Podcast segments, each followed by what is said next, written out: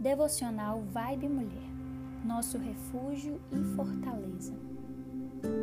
Ele clamará a mim e eu lhe darei resposta, e na adversidade estarei com ele. Vou livrá-lo e cobri-lo de honra. Salmos, capítulo 91, versículo 15. Quando criança, recitava o Salmo 91 todas as vezes que sentia muito medo. Sei que se trata de um dos salmos mais conhecidos da palavra de Deus. Até mesmo pessoas que nunca leram a Bíblia o conhecem. Muitos o têm como amuleto, deixam de forma fixa a sua Bíblia aberta nesse salmo para impedir que algum mal lhe aconteça. Além do Salmo 91 ser lindíssimo, ele está recheado de promessas de proteção e livramento. Por isso, numa situação de perigo, ameaça e insegurança que gere medo, ele realmente traz alento. Mas existem pré-requisitos para uma pessoa usufruir dos benefícios desse salmo. Não basta deixar a Bíblia aberta nele como uma espécie de amuleto. O salmista, inspirado por Deus, cita diversos cenários e inimigos nesse salmo e várias promessas de livramento.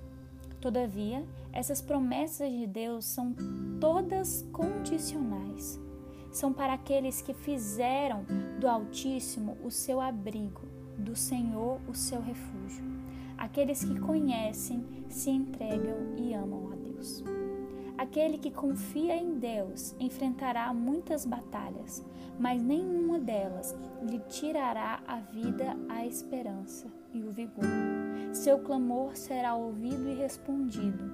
Nunca lutará sozinho o Senhor estará continuamente ao seu lado. Além de livramentos, Deus lhe concederá lugar de honra na batalha.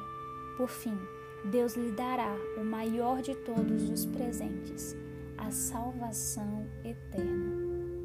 Recitar um salmo em períodos de medo não vai resolver nosso problema o nosso problema será resolvido quando estivermos conectados diariamente com o Deus da paz, da segurança, da coragem e do amor.